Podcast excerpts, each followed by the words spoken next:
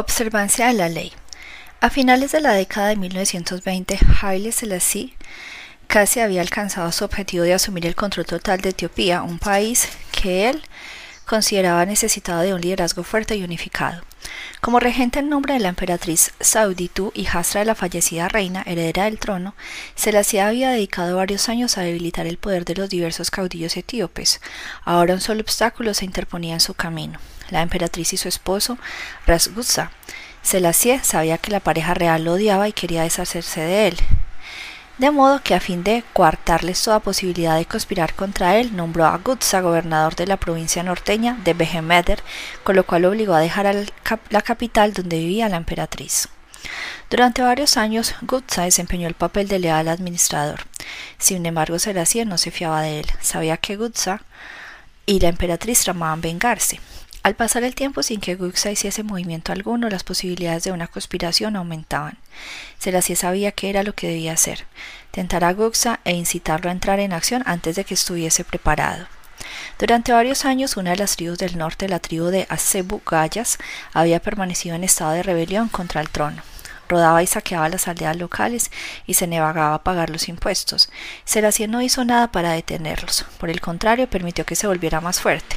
Por fin, en 1929 ordenó a Razguksa que encabezara un ejército contra los jefes tribales rebeldes. Guksa accedió aunque por dentro estaba furioso, no guardaba resentimiento alguno contra los azabugayas, y la exigencia de combatirlos sería su orgullo. No podía desobedecer la orden, pero mientras equipaba las tropas para la campaña, hizo circular un rumor nefasto, que se hacía estaba en tratativas con el Papa y que la planeaba convertir el país al catolicismo y transformarlo en una colonia de Italia. El ejército de Guksa fue creciendo y algunas de las tribus de las que provenían sus soldados aceptaron en secreto luchar contra Selassie. En marzo de 1930, una fuerza de 35.000 hombres comenzó a marchar, no sobre los Asebiugayas, sino con rumbo al sur hacia la capital, Addis Abeba. Confiado y seguro con sus fuerzas armadas cada vez mayores, Gux encabezó abiertamente una guerra santa para derrocar a Selassie y volver a poner al país en manos de verdaderos cristianos. Guxa no supo ver la trampa que se le había tendido. Antes de que Selassie le hubiese ordenado combatir a los Acebugayas, se había asegurado el apoyo de la iglesia etíope. Y antes de que estallara la revuelta, había sobornado a varios de los aliados clave de Guxa para que no participaran en la batalla. Mientras el ejército rebelde marchaba hacia el sur, varios aviones sobrevolaron las columnas y dejaron caer panfletos en los que se anunciaba que la máxima iglesia oficial había reconocido a Selassie como el verdadero líder cristiano de Etiopía y excomulgado a su Guxa por fomentar una guerra civil. Esos panfletos mitigaron las exaltadas emociones que inspiraban la cruzada sagrada. Cuando llegó el momento del enfrentamiento y no aparecieron los aliados que habían prometido apoyar a Goxa, los soldados comenzaron a huir o a desertar al bando contrario. Cuando al final estalló la lucha, el ejército rebelde sucumbió con rapidez. Rasguxa se negó a rendirse y murió en combate. La emperatriz desolada por la muerte de su esposo falleció algunos días más tarde. El 30 de abril Selassie emitió una proclama formal para anunciar su nuevo título, emperador de Etiopía. Interpretación. Haile Selassie siempre veía los posibles hechos por anticipado. Sabía que si dejaba que Rasguksa decidiera el momento y el lugar de la revuelta, el peligro sería mucho mayor que si lo obligaba a actuar según los términos impuestos por el propio Selassie. Así que manejó las circunstancias del modo tal que Guxa fuera llevado a rebelarse, al sentirse ofendido en su orgullo, cuando el hombre al que tanto odiaba le ordenó luchar contra quienes no tenían conflicto alguno con él. Al planificar todo por adelantado, Selassie se aseguró de que la rebelión de Guxa se frustrara y él pudiera utilizarla para deshacerse de sus últimos dos enemigos. Esta es la esencia de la ley. Cuando las aguas están calmas, los adversarios tienen tiempo y espacio para tramar acciones que ellos iniciarán y controlarán. Así que revuelva las aguas, obliga al pez a salir de la superficie y fuerce a actuar a sus adversarios antes de que estén preparados. Róbeles la iniciativa. La mejor forma de hacerlo consiste en manipular las emociones incontrolables del enemigo, el orgullo, la vanidad, el amor o el odio. Una vez que las aguas estén revueltas, el pequeño pez no puede sino tragar el anzuelo. Cuanto más furioso esté, menos control tendrá y terminará atrapado en el remolino armado por usted y se ahogará. Un soberano nunca lanza un ejército al ataque por ira. Un líder nunca debería iniciar una guerra a partir del odio. Sun Tzu, siglo IV a.C. Claves para alcanzar el poder. En general, la persona furiosa termina pareciendo ridícula porque su reacción suele resultar desproporcionada con respecto a la que la provocó. Ha tomado las cosas demasiado en serio y exagerado la dimensión del daño o el insulto del que ha sido víctima. Este tipo de individuo suele ser tan sensible que hasta causa risa la facilidad con que toma todo en forma personal. Más graciosa aún es su convicción de que los estallidos de furia son muestra de poder. En realidad son todo lo contrario. La petulancia no es señal de poder, sino de impotencia. Quizás al principio los demás se sienten sorprendidos por sus berrinches, pero al final perderán todo respeto por usted, y también comprenderán que le resultará muy fácil socavar el poder de una persona tan poco capaz de controlarse. Sin embargo, la solución no consiste en reprimir las reacciones furiosas o emotivas, porque la represión nos quita energías y nos impulsa conductas extrañas. En cambio, debemos de modificar nuestra perspectiva, comprender que en el ámbito social y en el juego del poder, nada es personal. Todos nos hallamos atrapados en una cadena de hechos originada en un momento muy anterior al presente. A menudo nuestra ira se arraiga en problemas de nuestra infancia, en los problemas de nuestros padres que provienen a su vez de la infancia de ellos y así sucesivamente. Nuestra ira también tiene raíces en las diversas interacciones con otras personas a lo largo de nuestra vida, en las desilusiones y amores frustrados que hemos sufrido. Con frecuencia un individuo aparecerá como el instigador de nuestra ira, pero se trata de algo mucho más complicado que va mucho más allá de lo que el individuo nos dijo o hizo. Si una persona se enfurece con usted y esa reacción parece por completo desproporcionada en relación con lo que usted le hizo, deberá recordar que esa ira no va solo dirigida a usted. No sea tan vanidoso. La causa es mucho más grande, se remonta en el tiempo y acumula docenas de heridas previas y en realidad no vale la pena intentar comprenderla. En lugar de verlo como una cuestión personal, considere el estallido emocional como un movimiento de poder disimulado, un intento de controlar o castigar disfrazado en el manto de la ofensa y la ira. Este cambio de perspectiva le permitirá jugar el juego del poder con mayor claridad y energía. En lugar de reaccionar en forma desmedida y verse envuelto en las emociones de los demás, usted puede revertir esa pérdida de control del otro y usarla en beneficio propio. Usted mantiene fría la cabeza mientras que el otro la pierde. Durante una importante batalla de la Guerra de los Tres Reinos que tuvo lugar en China en el siglo III después de Cristo, los asesores del comandante Cao Cao descubrieron documentos que demostraban que ciertos generales del emperador habían conspirado contra el enemigo, por lo cual instaron al comandante a arrestarlos y hacerlos ejecutar. En lugar de eso, Cao Cao hizo quemar los documentos y dejó que el asunto cayera en el olvido. En ese momento crítico de la batalla, alterarse o reclamar justicia habría jugado en su contra, pues cualquier tipo de acción violenta originada en la ira hubiese llamado la atención sobre la deslealtad de aquellos generales y así habría dañado la moral de las tropas. La justicia podía esperar, el comandante ya se encargaría de ella a su debido tiempo. Sao conservó la calma y tomó la decisión adecuada. Compare esta actitud con la reacción de Napoleón frente a la supuesta traición de Talleyrand. En lugar de tomar la conspiración como algo personal, el emperador debió haber actuado como Sao evaluando con cuidado las consecuencias de cualquier acción que correspondiera. La respuesta más apropiada para alguien tan poderoso habría sido ignorar a Talleyrand o volver a ganar al ministro por su causa o bien castigarlo más adelante. La ira no hace sino reducir las opciones y el poderoso no puede prosperar sin opciones.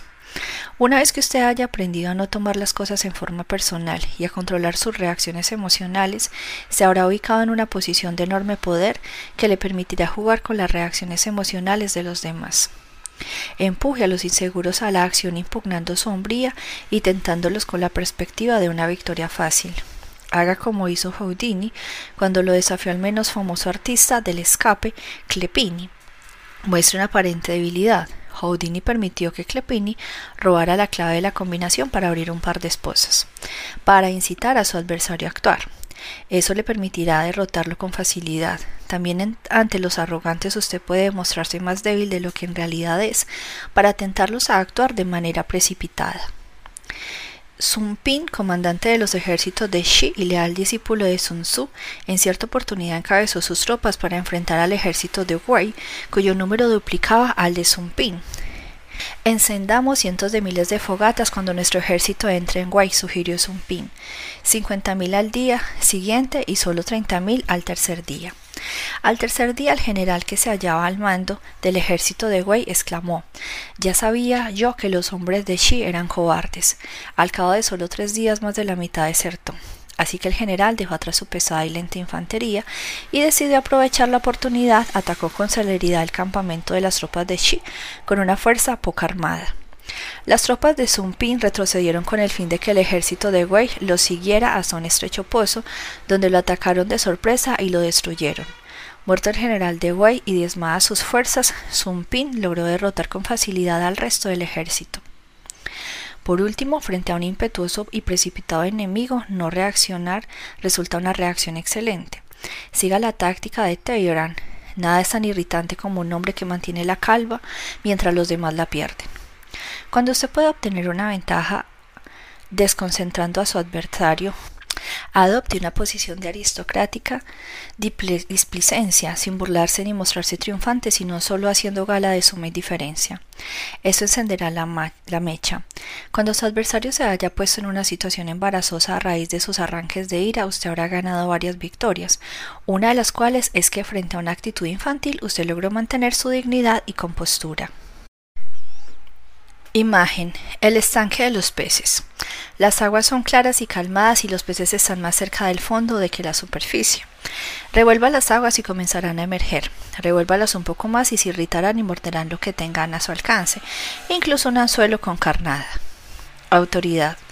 Si su adversario es temperamental y precipitado, procure irritarlo. Si es arrogante, trate de fomentar su egocentrismo. Quien tiene la habilidad de hacer mover a su enemigo lo hace creando situaciones distintas según cuáles lo inciten a la acción, tiene el enemigo con algo que éste no puede resistir.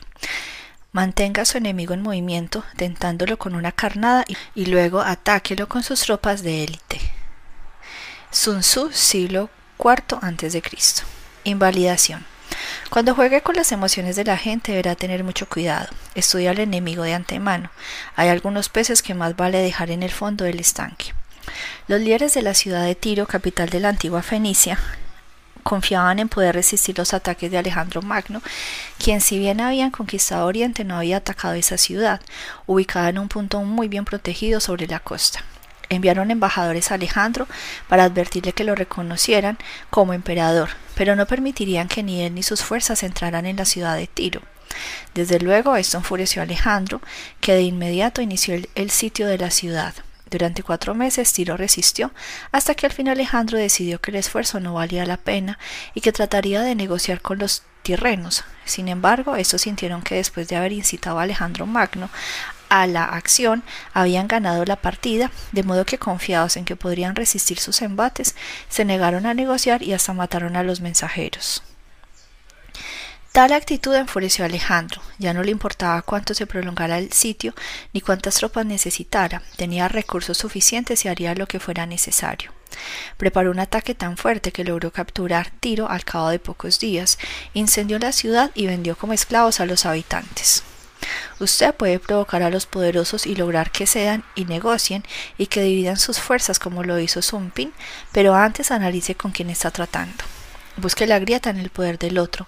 Localice el talón de Aquiles. Si no hay tal grieta, si la fuerza y el poderío del enemigo son monolíticos, usted no tendrá nada que ganar y todo que perder al provocarlo. Elija con cuidado a quien tentará con su carnada y nunca provoque a los tiburones. Por último, hay ocasiones en que un estallido de ira en el momento oportuno podrá favorecerlo, pero deberá tratarse de una ira prefabricada y estrictamente controlada. Esto le permitirá determinar con exactitud cómo y sobre quién caerá. Nunca provoque reacciones que a la larga puedan volverse contra usted y utilice esos estallidos con la menor frecuencia posible para tornarlos más intimidatorios y significativos. Ya se trate de una reacción con cuidado fingida o espontánea, si sus explosiones temperamentales se producen con demasiada frecuencia, perderán su poder. Ley número 40. Menosprecie lo que es gratuito. Criterio. Todo lo que es gratuito es peligroso, ya que por lo general implica alguna treta o un compromiso oculto. Las cosas que tienen costo valen la pena pagarse. De esa manera no estará obligado a gratitud alguna, se verá libre de culpa y evitará fraudes y engaños. Lo más inteligente es a menudo pagar el precio total. Cuando hablamos de excelencia no hay gangas. Sea generoso con su dinero y hágalo circular, dado que la generosidad es señal e imán de poder. Dinero y poder. En el ámbito del poder todo debe ser juzgado por su costo y todo tiene un precio. Con frecuencia lo que se ofrece de forma gratuita o como una ganga implica un precio psicológico, complejos sentimientos de obligación, consecuciones con respecto a calidad, la inseguridad que tales concesiones producen y otras desventajas semejantes. El poderoso pronto aprende a proteger sus recursos más valiosos, la independencia y el espacio para maniobrar con libertad. Al pagar el precio que corresponde se mantiene libre de peligros, enredos y preocupaciones. Adoptar una actitud abierta y flexible con respecto al dinero enseña también el valor de la generosidad estratégica, una variante de la vieja artimaña de dar cuando se está a punto de tomar. Al hacer el regalo apropiado, usted coloca al destinatario en una posición de obligación. La generosidad suaviza a la gente y hace más fácil embaucarla. Al labrarse uno la reputación de generoso, usted gana la admiración de la gente y al mismo tiempo la distraerá de los juegos del poder que usted practica. Al distribuir su riqueza en forma estratégica, fascinará a los cortesanos, creará placeres y conseguirá aliados valiosos. Observe a los maestros del poder, los Césares, la reina Isabel, Miguel Ángel, los Medici. Entre ellos no hay un solo avaro. Hasta los grandes estafadores gastaban con generosidad para armar sus fraudes. El cocodrilo en el bolsillo es algo muy poco atractivo cuando seducía. Casanova no solo daba todo de sí mismo, sino también de su billetera.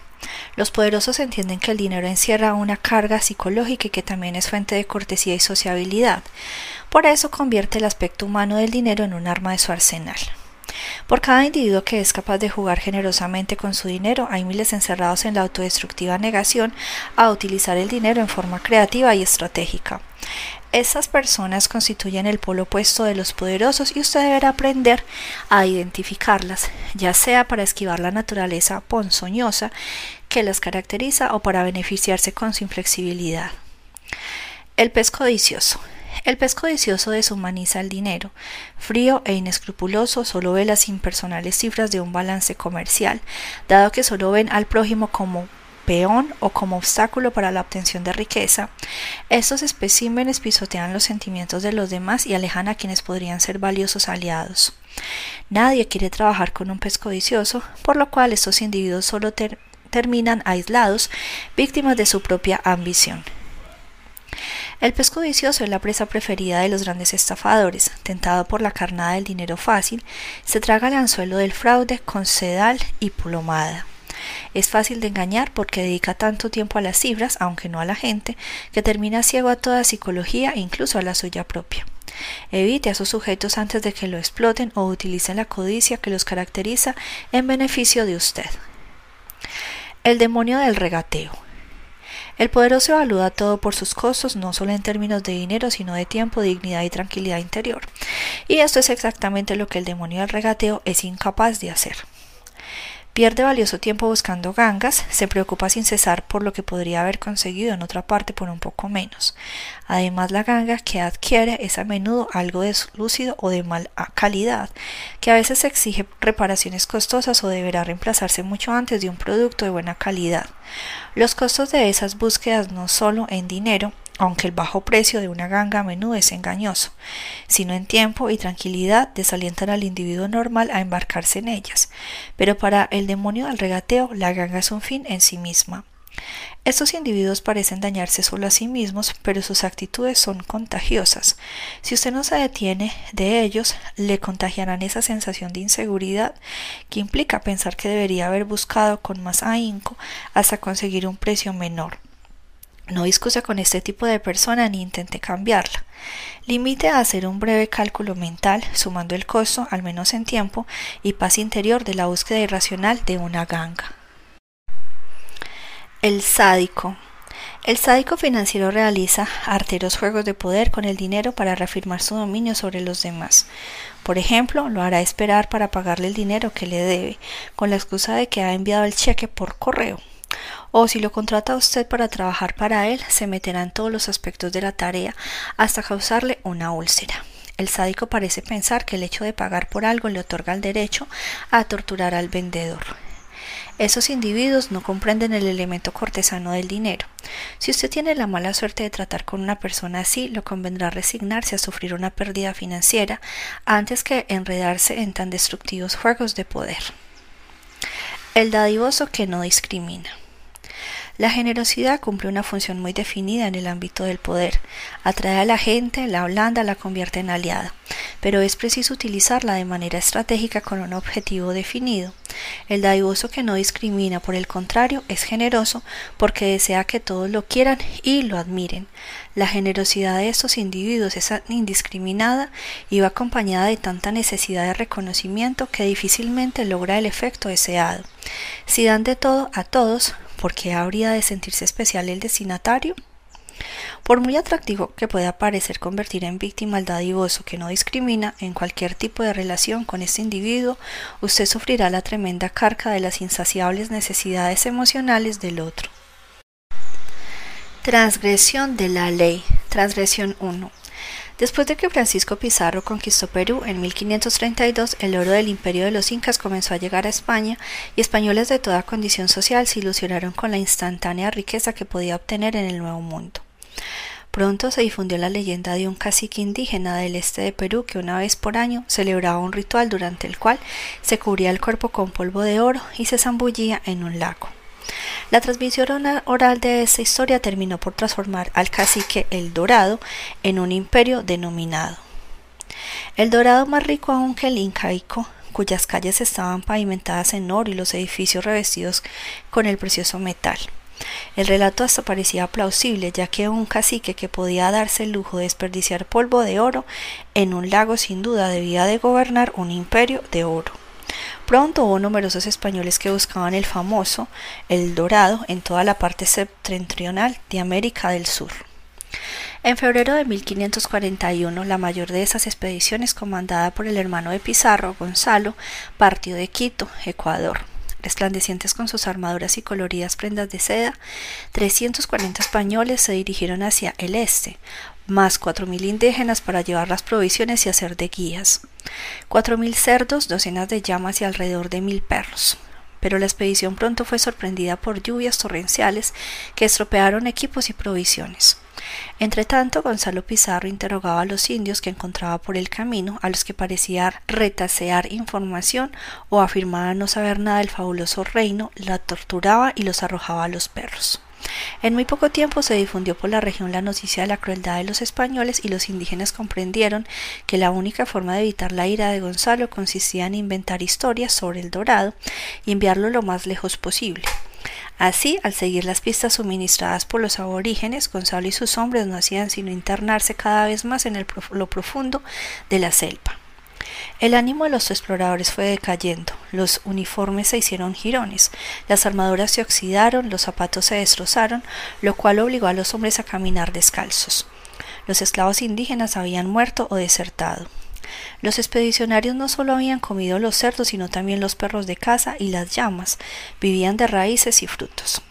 Al comprender que no podían seguir avanzando en semejantes condiciones, Pizarro decidió arriesgarse a seguir por agua. Construyeron una barca con madera semiputrefacta, pero el viaje aguas abajo por el traicionero río Napo no resultó fácil. Tras acampar en la orilla del río, Gonzalo envió exploradores para que trataran de localizar algún campamento indígena donde hubiera alimentos.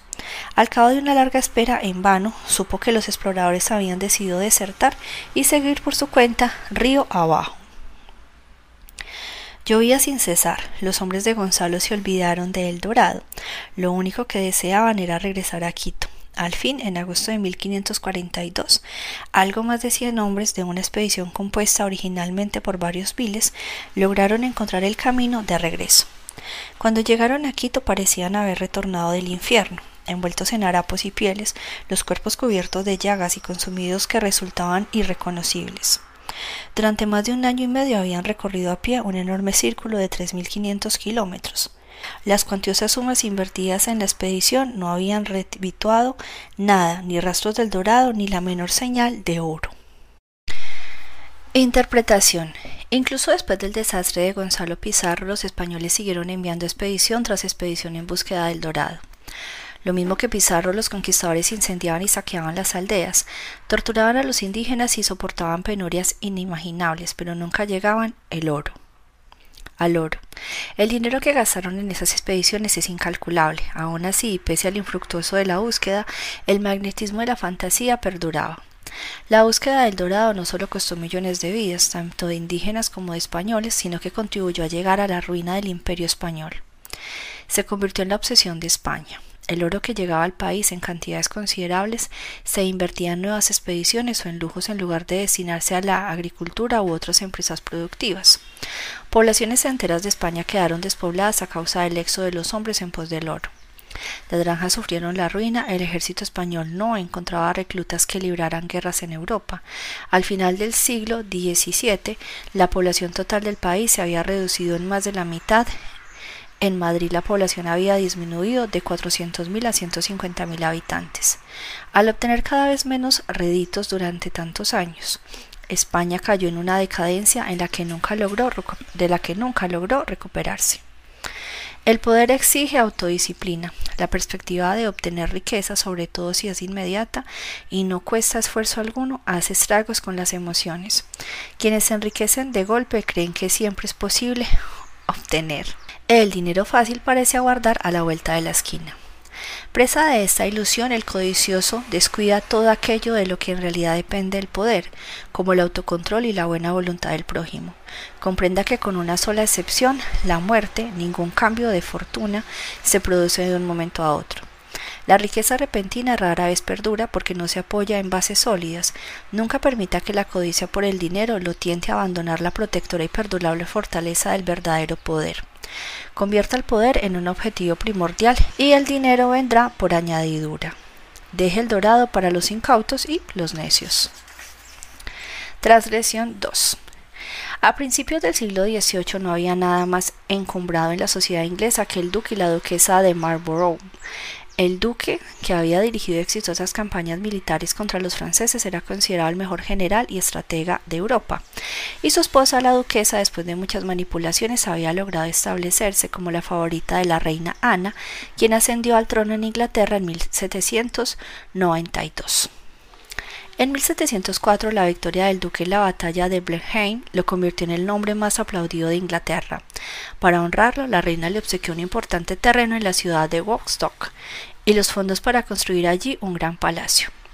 El duque dio a su futuro hogar el nombre del Palacio de Blenheim y eligió como arquitecto al joven John Van Broek, una suerte de hombre renacentista que tanto escribía obras de teatro como diseñaba grandes edificios. En el verano de 1705 la construcción comenzó al fin con mucha fanfarria y grandes esperanzas.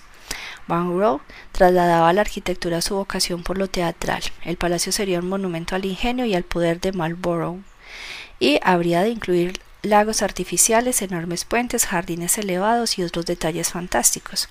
Desde el primer momento, sin embargo, resultó imposible complacer a la duquesa. Ella consideraba que Van derrochaba el dinero al incluir un nuevo grupo de árboles en el diseño del parque y quería que el palacio se terminara lo antes posible. La duquesa torturaba a Van Broek y a los obreros por cada mínimo detalle. Encontraba elevados aún los gastos más pequeños y aunque era el gobierno el que pagaba la construcción, contaba cada centavo. Sus rezongos, tanto acerca de Blenheim como de otros temas, terminaron por contrariar a la reina Ana, que en 1711 la despidió de la corte y le ordenó desocupar los aposentos que le habían asignado en el Palacio Real. Cuando se marchó, furioso por la pérdida de su posición, así como de su salario real, sacó de sus habitaciones hasta el último de los elementos que contenía, incluidos los picaportes de bronce. Durante los años siguientes la construcción de Blenheim se interrumpió varias veces, pues resultaba cada vez más difícil obtener del gobierno los fondos necesarios. La duquesa convencida de que Van quería arruinarla, discutía por cada cargamento de piedras y cada barril de cal, contaba cada metro de varillas de hierro y cada centímetro de revestimiento, e insultaba a los obreros, contratistas y capataces. Marlborough, viejo y cansado, solo deseaba poder pasar sus últimos años en el palacio, pero el proyecto se estancaba en interminables discusiones y litigios, pues los obreros demandaban a la duquesa por el pago de sus salarios y la duquesa demandaba al arquitecto En medio de incesantes idas y venidas, el duque murió. No había podido pasar ni una sola noche en su amado Blenheim. Después de su muerte se, supo que los bienes de Marlborough ascendían a más de dos millones de libras, dinero más que suficiente para terminar la construcción del palacio. Aún así, la duquesa no quiso ceder, no pagó los honorarios de Von Brook ni los de los obreros y por último despidió al arquitecto. El hombre que lo reemplazó terminó Blenheim en pocos años siguiendo los diseños de Von Brook al pie de la letra. Van Broek murió en 1726 sin haber podido entrar nunca al más grande de sus creaciones, pues la duquesa se lo había prohibido. Blenheim, cuyo diseño anticipó el movimiento romántico, dio origen a una nueva tendencia en la arquitectura, pero para su creador fue una pesadilla que duró 20 años. Interpretación. Para la duquesa de Marlborough, el dinero era una forma de jugar los más sádicos juegos del poder interpretaba la pérdida de dinero como un símbolo de pérdida de poder. Su problema con Van Bruch calaba aún más hondo. Él era un gran artista y la duquesa envidiaba su poder creativo que le permitía gozar de una fama que no estaba al alcance de ella. Y así decidió que aunque no poseía los dones del arquitecto, tener el dinero necesario para torturarlo e insultarlo por los detalles más insignificantes, en definitiva, decidió entonces arruinarle la vida. Este tipo de sadismo, sin embargo, impone un precio terrible. En este caso hizo que a una construcción que no debería haber llevado más de 10 años insumiera 20. Envenenó muchas relaciones, desterró de la corte a la duquesa, causó profundo pesar al duque, que solo deseaba vivir plácidamente en Blenheim, generó interminables juicios y restó años a la vida de Von Brook. Además, la posteridad tuvo la última palabra. Van Broek es reconocido como un genio, mientras que la duquesa solo es recordada por su barata mezquindad. Los poderosos deben de tener también grandeza de espíritu, no pueden revelar mezquindades, y el dinero es la forma más visible en que se manifiesta tanto la grandeza como la mezquindad. Más vale entonces gastar con desprendimiento y crearse fama de personas generosa, pues ello termina por redituar grandes dividendos. Nunca permita que los detalles financieros le impidan ver el panorama general de cómo lo perciben los demás. A la larga la mezquindad le resultará cara, y si quiere inmiscuirse en la obra de los creativos que trabajan para usted, por lo menos págueles bien. Es su dinero y no su ostentación de poder lo que logrará comprar la sumisión de los otros. Observancia de la ley. Observancia 1. Pietro Aretino, hijo de un humilde zapatero, se había catapultado a la fama como autor de ingeniosas sátiras. Pero como todo artista del Renacimiento, necesitaba encontrar un mecenas que le brindara un estilo de vida confortable sin interferir con su trabajo. En 1528 Aretino decidió intentar una nueva estrategia en el juego del mecenazgo, Abandonó Roma y se estableció en Venecia, donde pocos habían oído hablar de él. Disponía de una considerable cantidad de dinero que había logrado ahorrar, pero no mucho más. Sin embargo, al poco tiempo de haberse mudado, abrió las puertas de su casa a ricos y pobres y los agasajó con banquetes y diversiones. Se hizo amigo de todos los gondoleros, a quienes daba espléndidas propinas. En las calles distribuyó su dinero con generosidad entre mendigos, huérfanos y lavanderas. Entre la población pronto corrió la voz de que Aretino era más que un gran escritor, era un hombre de poder. Los artistas y hombres de influencia pronto comenzaron a concurrir a la casa de Aretino. En pocos años se hizo famoso. Ningún dignatario que visitara la ciudad se marchaba de Venecia sin visitarlo. Su generosidad le había costado la mayor parte de sus ahorros, pero le había comprado influencia y un buen nombre, piedra angular en el fundamento del poder. Dado que la Italia del Renacimiento, como en todas partes, la capacidad de gastar con generosidad era privilegio de los ricos, la aristocracia pensó que Aretino debía de ser un hombre de influencia, pues gastaban su dinero como tal. Y como la influencia de un hombre de influencia bien vale ser comprada, Aretino pasó a ser destinatario de todo tipo de obsequios, incluyendo dinero, Duques y duquesas, acaudalados comerciantes, papas y príncipes competían por su favor y lo colmaban de variados presentes. Desde luego, los hábitos dispendiosos de Aretino constituían una hábil estrategia que surtió el efecto de un hechizo, pero para obtener un ingreso sustancioso y el lujo con que soñaba necesitaba acceder a los generosos bolsillos de un gran mecenas. Después de haber analizado sus posibilidades, puso la mira en el adinerado marqués de Mantua y escribió un poema épico dedicado al noble. Era una práctica común entre los escritores de la época que procuraban un mecenas. A cambio de una dedicatoria obtenía un pequeño subsidio, suficiente como para escribir otro poema, y así sucesivamente, de modo que pasaban la vida en una especie de constante servidumbre. Pero Aretino quería poder, no un mísero sueldo.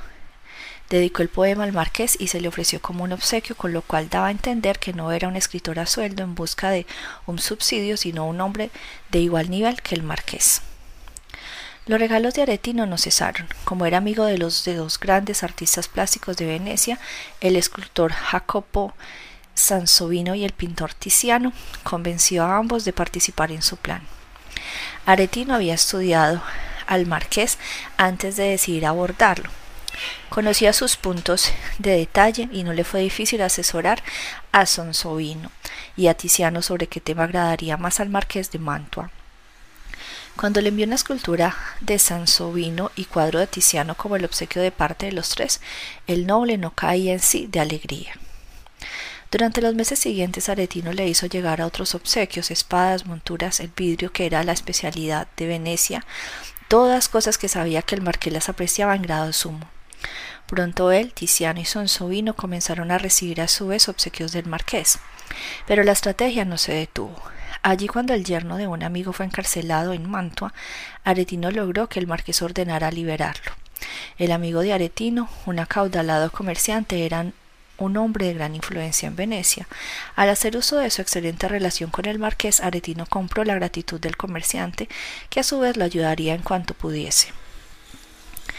El círculo de influencia iba creciendo. Una y otra vez Aretino supo lucrar con el gran poder político del marqués, que también lo ayudó en sus numerosos romances cortesanos. Sin embargo, con el paso de los años la relación se tornó tensa, pues Aretino comenzó a sentir que el marqués debería haber recompensado mejor su generosidad. Sin embargo, no se rebajó con ruegos ni quejas, ya que el intercambio de regalos entre los hombres los había convertido en iguales. No resultaba adecuado sacar a relucir el tema del dinero. Simplemente se retiró del círculo del marqués y procuró otras presas adineradas. Ahordó primero al rey Francisco de Francia, luego a los Medici, al duque de Urbino, al emperador Carlos V y otros. Al final, tener varios mecenas le evitó someterse a cualquiera de ellos y su poder fue casi incomparable al de un noble. Interpretación. Aretino comprendió dos características fundamentales del dinero. Primero, que para generar poder debe circular. El dinero no sirve para comprar objetos inanimados, sino poder sobre la gente. Al mantener el dinero en constante circulación, Aretino compró un creciente círculo de influencias que al final más que compensaron sus gastos. Segundo, Aretino comprendió la cualidad clave de un obsequio. Hacer un regalo implica que usted y quien lo recibe son por lo menos iguales o que usted es superior al destinatario. Un regalo implica también obligación por parte del destinatario. Cuando sus amigos, por ejemplo, le ofrecen algo en forma gratuita, sin duda alguna esperan algo a cambio para obtenerlo y hacen que usted se sienta en deuda. Este mecanismo podrá ser consciente o no por parte de ellos, pero así es como funciona. Aretino evitó este tipo de limitación a su libertad. En lugar de actuar como un servidor que espera que los poderosos lo mantengan, invirtió por completo esa dinámica. En lugar de quedar en deuda con los poderosos, hacía que los poderosos quedaran en deuda con él. Ese era el sentido de sus obsequios, construir una escalera que lo llevara hasta los más altos niveles sociales. Al final de su vida se había convertido en el escritor más famoso de Europa. Comprenda que el dinero podrá determinar las relaciones de poder, pero dichas relaciones no necesariamente dependen de la cantidad de dinero que usted tenga, también dependen de cómo usted use el dinero. El poderoso da con generosidad y compra influencias antes que objetos. Si usted acepta la posición de inferior porque aún no tiene fortuna, corre el riesgo de permanecer en esta posición para siempre. Manéjese con la habilidad con que lo hizo. Aretino con la aristocracia italiana, considérese un igual. Desempeña el papel de gran señor, dé con generosidad, abra sus puertas, haga circular su dinero y cree una fachada de poder gracias a la alquimia que transforma el dinero en influencia. Observancia 2. Poco después de que el barón James Rothschild hiciera su fortuna en París, a principios de la década de 1820 se encontró frente a un difícil problema. ¿Cómo podía un judío alemán, es decir, un completo extraño para la sociedad francesa, ganarse el respeto de la xenofa clase, clase alta de Francia?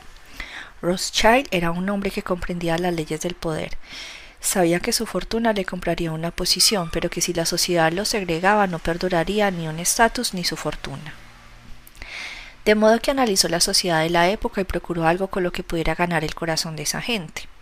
Caridad. Eso no importaba a los franceses, influencias políticas ya las tenía, y en todo caso solo lograba que se le considerara, considerara más sospechoso. El único punto débil de esa sociedad era el aburrimiento, concluyó. Durante el periodo de la restauración de la monarquía, las clases altas francesas se aburrían, de modo que Rothschild comenzó a gastar enormes sumas de dinero para entretenerlas. Contrató a los mejores arquitectos de Francia para diseñar sus jardines y un gran salón de baile, y a María Antoine Carême, el chef más renombrado del país, para preparar las reuniones más lujosas que París hubiese visto nunca. Ningún francés podía resistir a aquellas fiestas, aunque el anfitrión fuera judío alemán. Las veladas semanales de Rothschild comenzaron a traer cada vez mayor cantidad de invitados. A lo largo de los años siguientes, Rothschild obtuvo la unión que pudo asegurar el poder a un forastero. Aceptación social. Interpretación. La generosidad estratégica es siempre un gran arma para construir una buena base de apoyo, sobre todo para el forastero, el que no pertenece. Pero el barón de Rothschild fue aún más sagaz. Sabía que lo que se interponía entre él y los franceses era su fortuna, que le hacía parecer ofensivo e indigno de confianza. La mejor manera de superar esa barrera consistía en gastar grandes sumas, un gesto que demostraba que valoraba más la cultura y la sociedad francesa que su dinero.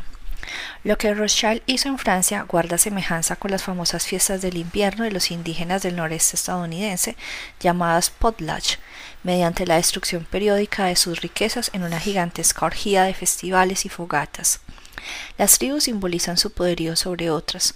La base del poder de Rothschild no era su dinero, sino su capacidad de gastarlo, su confianza en algo superior que restituiría lo que el potlatch había destruido. Además, las veladas del barón reflejaban su deseo de interactuar no solo con el mundo de los negocios de Francia, sino también con la sociedad de ese país. Al gastar el dinero en aquellos elegantes veladas quería demostrar que su poder iba más allá del dinero e ingresaba en el precioso ámbito de la cultura. Rothschild podía haber ganado su aceptación social gastando dinero, pero la base de apoyo que obtuvo fue algo que el dinero por sí solo no podía comprar. Para asegurar su fortuna tenía que derrocharla.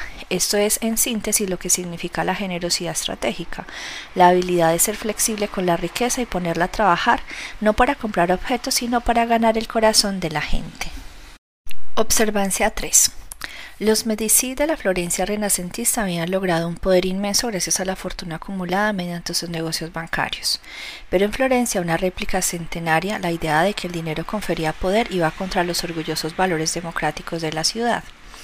Cosme de Medici, el primer miembro de la familia en ganar gran fama, evitó el problema con la actitud de pasar inadvertido. Nunca hacía ostentación de su riqueza. Pero cuando su nieto Lorenzo alcanzó la mayoría de edad en 1470, la fortuna de la familia ya era demasiado grande y su influencia demasiado notable como para seguir disimulándola. Lorenzo resolvió el problema a su manera, desarrollando una estrategia de distracción que desde entonces ha sido utilizada con éxito por otras personas de fortuna. Se convirtió en el más ilustre de los mecenas de las artes que la historia haya conocido jamás. No solo gastó fortunas en cuadros, sino que creó las mejores escuelas de aprendizaje práctico para artistas jóvenes de toda Italia. Fue en una de esas escuelas donde el joven Miguel Ángel atrajo la atención de Lorenzo, que invitó al artista a ir a vivir en su casa. Lo mismo hizo con Leonardo da Vinci, una vez que lo hubo tomado bajo su ala protectora. Miguel Ángel y Leonardo pagaron su generosidad convirtiéndose en leales artistas de su corte. Cada vez que Lorenzo se enfrentaba con un adversario, levantaba el escudo del mecenazgo. Cuando pisaba el enemigo tradicional de Florencia, amenazó con rebelarse contra ésta en 1472. Lorenzo aplacó a su pueblo donando dinero a la universidad que había sido antaño el orgullo de los ciudadanos, pero había perdido su lustre. Los habitantes de Pisa no tuvieron forma de defenderse contra tan insidiosa maniobra que al mismo tiempo alimentaba sus ansias de cultura y disminuía su deseo de dar batalla. Interpretación. Sin duda Lorenzo amaba las artes, pero su mecenazgo de los artistas tenía también una función práctica de la cual era muy consciente. En aquel tiempo en Florencia el oficio de banquero era quizá la forma menos admirada de hacer dinero. Las artes eran el polo opuesto, teniendo una trascendencia casi religiosa. Al gastar dinero en arte, Lorenzo diluyó la opinión de la gente con respecto a la ofensiva fuente de su fortuna. No hay mejor aplicación de la generosidad estratégica que utilizarla para distraer la atención, desviándola de alguna realidad no grata al tiempo que uno se envuelve en el manto del arte o la religión. Observancia 4. Luis XIV tenía un ojo de lince para el poder estratégico del dinero. Cuando él subió al trono, la poderosa nobleza acababa de demostrar que era una espina clavada en el flanco de la monarquía, pues era fuente de rebeliones en potencia. Por lo tanto, Luis XIV empobreció a los aristócratas obligándolos a gastar sumas enormes para mantener su posición en la corte. Al hacer que dependieran de la generosidad real para poder subsistir, los tenía en sus manos. A continuación, Luis doblegó a los nobles con su generosidad estratégica, que funcionaba de la siguiente manera. Cada vez que reparaba en algún cortesano testarudo, cuya influencia necesitaba ganar o cuyo espíritu de rebeldía debía aplastar, utilizaba sus vastas riquezas para abonar el suelo. En primer lugar, ignoraba a la víctima con la que conseguía angustiarla. A continuación, el noble se encontraba con que habían asignado a su hijo un cargo bien pagado, o que se había gastado generosos fondos en su, su región de Oriente, o que se le había obsequiado un cuadro que hacía tiempo codiciaba. Luis XIV comenzaba a mostrarse generoso en sus regalos para con él. Por último, semanas o meses más tarde, Luis le pedía el favor que desde el principio quería pedirle. Así el hombre que en algún momento había jurado hacer cualquier cosa por poner frenos al rey, se encontraba de pronto con que había perdido las ganas de rebelarse. Un soborno directo habría causado el efecto contrario. Esta táctica era mucho más insidiosa. Frente a una tierra endurecida en la que nada podría crecer, Luis se dedicaba a ararla y abonarla antes de sembrar. Interpretación. Luis XIV comprendió que hay un elemento emocional profundamente arraigado en nuestra actitud con el dinero, un elemento que se remonta a la infancia. Cuando somos niños todo tipo de sentimientos complejos en relación con nuestros padres giran en torno de los regalos. Recibir un regalo de ellos constituye una señal de amor y aprobación, y ese elemento emocional nunca desaparece. Quienes reciben un regalo, ya se trate de dinero o de otra cosa, de pronto se vuelve tan vulnerable como lo eran de niños, sobre todo si el regalo proviene de alguien que ejerce algún tipo de autoridad no pueden menos que abrirse a esa persona y su voluntad se torna receptiva y fértil. Para que el éxito sea mayor, el regalo debe ser inesperado. Debe destacarse de algún modo, ya sea porque nunca antes se dio un regalo semejante o porque fue precedido por una marcada frialdad por parte de quien lo hizo. Cuanto mayor la cantidad de regalos que usted da a alguien en particular, más va perdiendo el filo su arma. Si el otro no empieza a dar regalos por sentados, convirtiéndose en un monstruo ingrato, se ofenderá por considerar los gestos de caridad. El regalo único, repentino e inesperado no malcriará a sus hijos, los mantendrá sometidos. Observancia 5. El anticuario Fushimiya, que vivió en la ciudad de Edo, el antiguo nombre de Tokio en el siglo XVII, se detuvo cierto día en la casa de té de una aldea.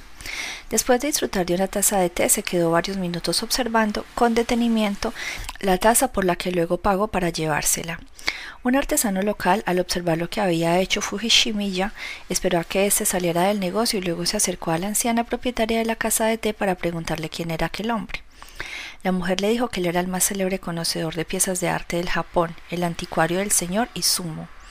El artesano salió corriendo, dio alcance a Fujishimiya y le rogó que le vendiera la taza ya que debía de ser muy valiosa, si Fujishimiya ya así lo consideraba. Fushimiya se echó a reír. No es más que una ordinaria taza de porcelana de Bissen, explicó, y no tiene valor alguno. La razón por la cual la estudié con tanta atención es que observé que el vapor, vapor quedaba suspendido sobre ella de forma extraña y me pregunté si no tendría una grieta en alguna parte. Paréntesis. A los devotos de la ceremonia del té les interesaba cualquier manifestación de belleza extraña sorprendente de la naturaleza. Como el artesano seguía insistiendo, Fuchimilla le regaló la taza. El artesano la llevó a distintos expertos esperando que alguno le evaluara en alto precio, pero todos coincidían que era una taza ordinaria. El artesano descuidó su propio negocio, pues solo pensaba en la taza y en la fortuna que podría darle. Al fin fue a Edo para hablar con Fushimiya en su negocio. El anticuario se dio cuenta de que inadvertidamente había causado un daño a aquel hombre al llevarle a creer que la taza tenía un gran valor, de modo que le pagó cien monedas de oro por simple bondad. La taza era en verdad mediocre, pero quería liberar al artesano de su obsesión y hacerle sentir al mismo tiempo que sus esfuerzos no habían sido en vano. El artesano le agradeció y siguió su camino. Pronto se corrió la voz de que Fuchimilla había comprado aquella taza de té. Todos los anticuarios y vendedores de objetos de arte del país le pidieron que se la vendieran, pues una taza comprada por cien monedas de oro debía de valer mucho más. Fuchimilla trató de explicar las circunstancias de la compra, pero los anticuarios no se dejaban convencer. Al fin, Fuchimilla cedió y puso la taza en venta. Durante la subasta, dos interesados ofreciendo en forma simultánea 200 monedas de oro, y enseguida comenzaron a pelearse porque cada uno afirmaba ser el que había ofertado primero. Durante la pelea se movió la mesa, la taza cayó al suelo y se rompió en varios pedazos. Obviamente la subasta había terminado. Fushimiya reparó la taza, la guardó y consideró concluir el asunto. Sin embargo, años más tarde, el gran maestro del té, Masudaira Fumai, visitó el negocio y le pidió ver la taza que se había vuelto legendaria. Fumai la examinó con detenimiento como pieza en sí. Dijo, no vale gran cosa, pero un maestro del té valora los sentimientos y las asociaciones más que el valor intrínseco. Y adquirió la taza por una suma elevada. Una pieza ordinaria reparada con pegamento se había convertido en uno de los objetos más famosos de Japón. Interpretación. La historia demuestra en primer lugar un aspecto esencial del dinero. Son los hombres quienes lo han creado y quienes le confieren significado y valor. Segundo, tanto con los objetos como con el dinero lo que el cortesano más valora son los sentimientos y las emociones relacionadas con él y eso es lo que hace que valga la pena poseerlo. La lección es simple. Cuanta más relación con los sentimientos guarden sus regalos y sus actos de generosidad, más poderosos serán. El objeto o concepto que contiene una carga emocional o que remueve algún sentimiento tiene más poder que el dinero que usted derrocha en un regalo costoso pero carente de vida.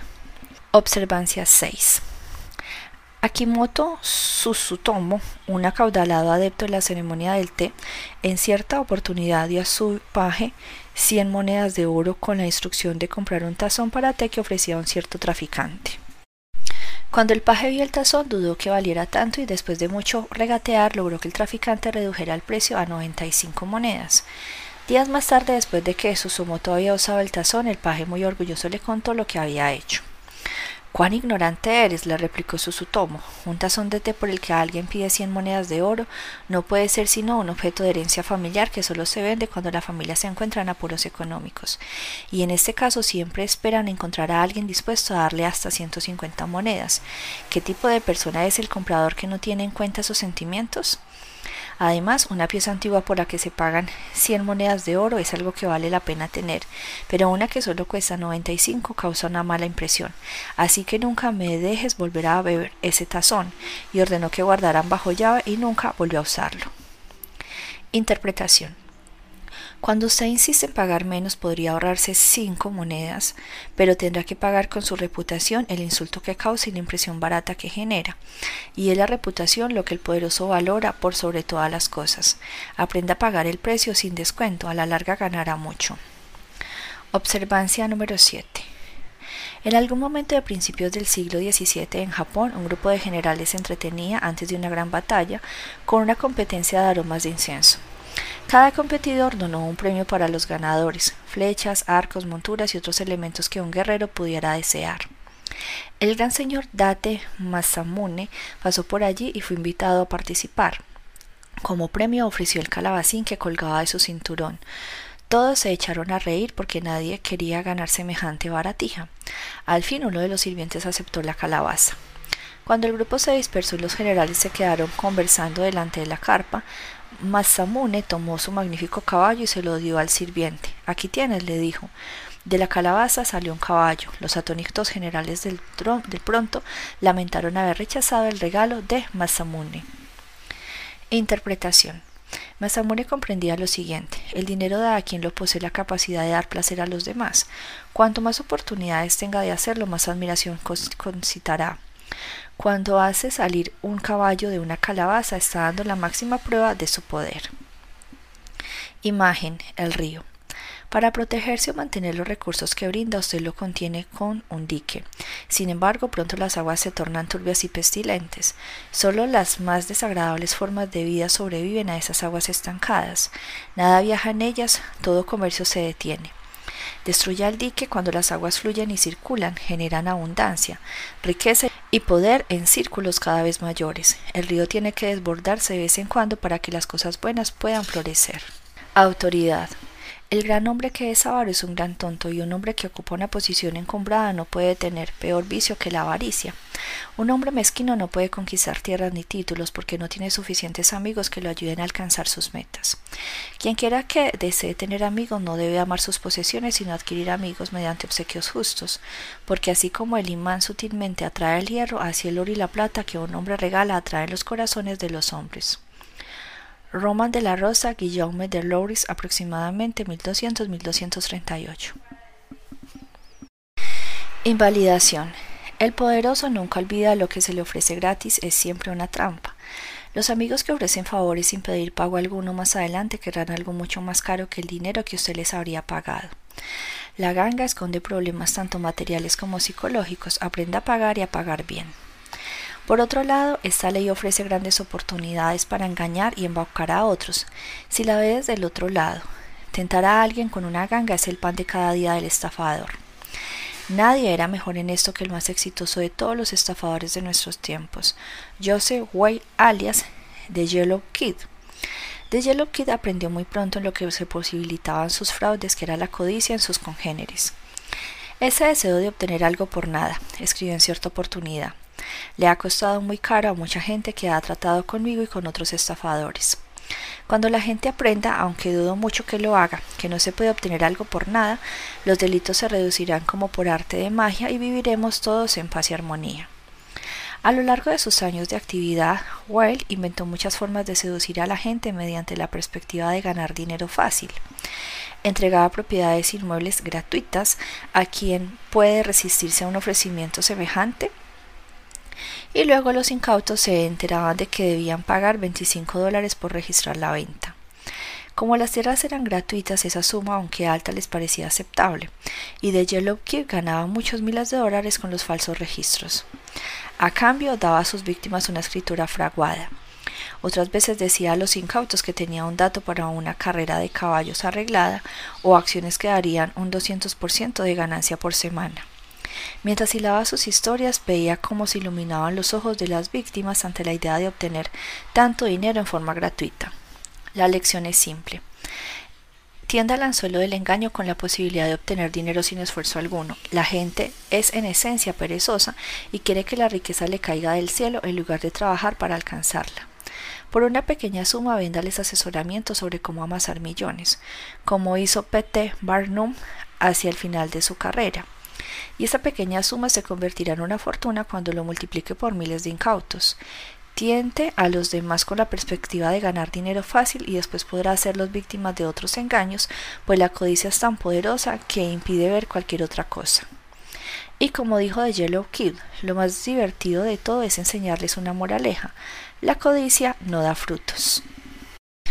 Ley número 41. Evite imitar a los grandes hombres. Criterio. Lo que se produce por primera vez siempre parece mejor y más original de lo que viene después. Si usted sucede a un gran hombre o tiene padres célebres, deberá lograr el doble para poder superar la imagen de ese modelo. No se pierda en la sombra de esos grandes ni se quede estancado en un pasado que no es obra suya. Encuentre su propia identidad y reafírmela con su accionar diferente. Elimine a ese padre dominante, reniegue de su herencia y gane poder a través de sus propios méritos. Transgresión de la ley. Cuando murió Luis XIV en 1715, después de 50 gloriosos años de reinado, todas las miradas se posaron en su bisnieto y sucesor, el futuro Luis XV. ¿Demostraría aquel niño que solo contaba con cinco años en aquel momento ser un líder tan grande como el Rey Sol?